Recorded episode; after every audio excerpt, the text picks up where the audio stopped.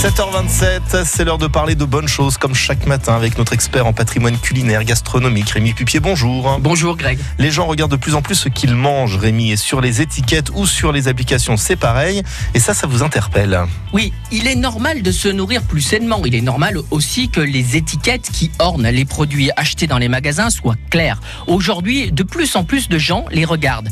Avec attention, certains mettent des lunettes, d'autres utilisent leur portable, scan sur des applications.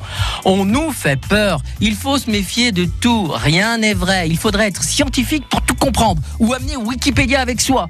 Colorant ni conservateur, sans additif. Et puis, euh, il faut faire attention aux produits qui commencent par E quelque chose parce que c'est dangereux. Mais c'est pas le cas pour tous. Il y en a euh, certains qui contiennent pas d'additif et pourtant c'est des produits qui s'appellent E quelque chose. Il y en a même qui sont autorisés ces produits E quelque chose dans l'agriculture bio. Et oui, il y en a 48. Alors, il faut vérifier les produits.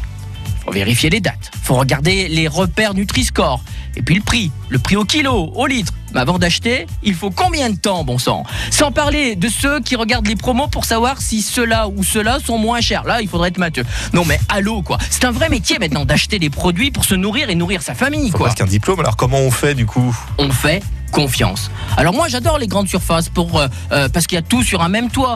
Mais pour ce qui est de, l'alimentation de moi et de ma famille, ben, je fais confiance à mon paysan au marché. Je fais confiance à mon boulanger, à mon boucher, à mon poissonnier. Quand j'ai envie des produits, c'est que des produits de saison. Et si j'ai envie des produits qui sont pas de saison, eh ben j'attends. Il faut savoir se priver aussi. Comme disaient les anciens, si on mangeait des crêpes tous les jours de l'année, on n'aurait pas le plaisir d'être à la chandeleur. Alors, régalez-vous, faites-vous plaisir, achetez des produits sains chez des gens sains, des gens que vous connaissez pour être bien dans votre corps et dans votre tête. Régalez-vous. Merci Rémi et rendez-vous demain.